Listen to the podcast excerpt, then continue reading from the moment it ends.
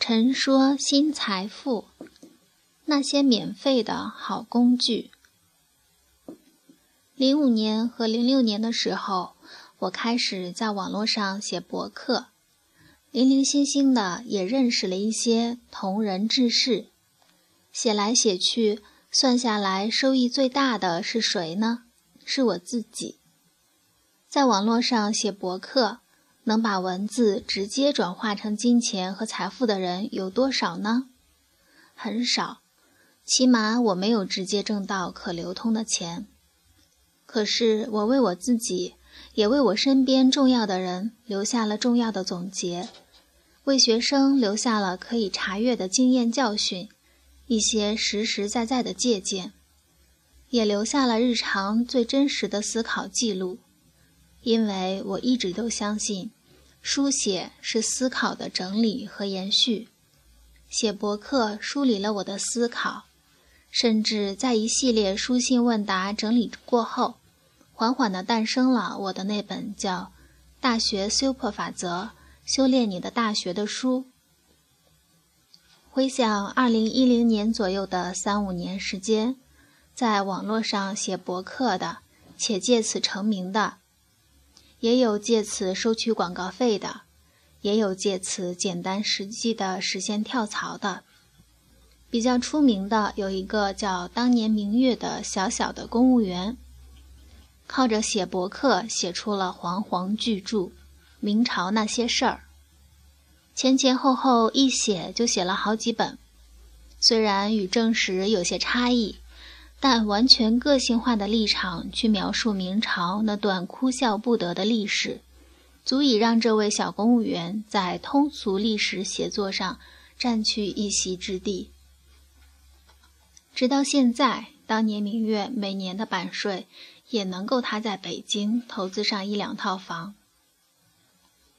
现在写博客的人没有那么多了，实际上写博客的难度更加降低了。因为有了更多的选择，放在智能手机端的应用，网上各类轻博客、图片短语搭配的网站和应用，都在争相斗艳。甚至你想储存个上 G 的文件，也可以随意的放在云端。这会儿谁再去买几百块人民币去买移动硬盘，就变成了一件很可笑的事情。云端自有网盘。可以有数十 T 的内容供你随时存取。同样，一个小微型的企业再去专门的雇佣一个半成熟的 IT 男去做网站的基础维护，也会是一件特别土、特别石器时代的一件事情。不是这些事情不重要了，而是这些事情变得越来越基础了。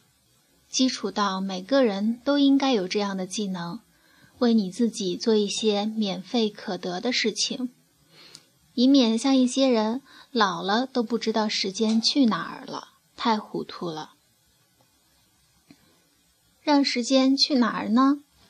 如微信的宣传那样，再小的个体都有自己的品牌，小的个体能多小呢？